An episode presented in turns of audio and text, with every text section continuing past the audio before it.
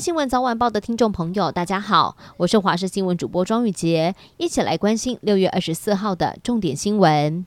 新闻一开始要关心的是，有医师表示，新冠病毒感染者康复之后的患者，经常会觉得思考还有专注力以及学习能力变差，与感染前明显不同。其实这称为脑雾。医生表示，临床上有听过患者抱怨容易忘东忘西，而长辈描述会让人联想到是不是为失智症的早期现象。然而事实上，脑雾和失智仍有差异。而另外，长者光是年纪本身就存在着危险的因子。若本身有慢性病，例如像是糖尿病，就更容易发生在数周到数个月残留的长新冠。立法院在去年底修正通过《道路交通管理处罚条例》，针对行驶于高速或者是快速公路的大型车，新增了四岁以上的乘客必须要系好安全带的规定。配合母法修正，交通部二十二号也预告了修正三项的子法，预计会在十二月一号开始实施，到时候乘客要是没有依照规定系上安全带的话，可以处三千到四千五百元的罚款。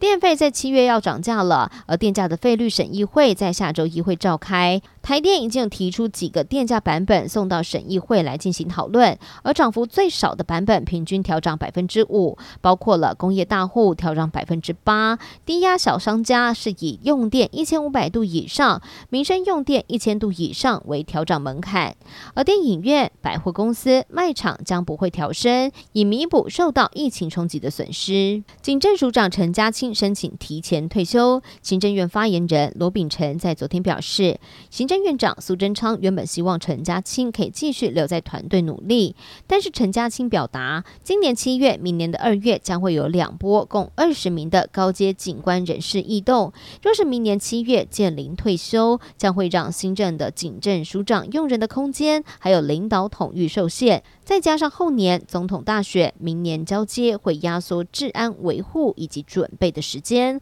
两个理由都让苏奎难以拒绝。虽然不舍，但还是尊重他的决定。公费清冠一号的使用，因为不限制对象，被许多的新冠病毒的确诊者视为救命的必备良药。但是据了解，卫福部中药司严拟从七月一号开始，只有六十五岁以上还有十二岁以下的确诊个案可以使用公费的清冠一号，十三岁到六十四岁的确诊者必须要自费购买。但中医师工会全国联合会表示，疫情还没停歇，这个时候来限缩公费的使用对象毫无道理，恐怕会影响到确诊病患用药的权益。最后带您关心天气，中央气象局持续发布了高温警讯，天气炎热。气象专家吴德荣也表示，今明两天太平洋高压会往东退。那么最新的模式显示，下周台湾到吕宋岛一带将会有热带扰动的几率。二十六到二十八号太平洋高压北台，到时候东侧的水汽就会增多，各地都会有局部的阵雨，也要防范会有较大的雨势。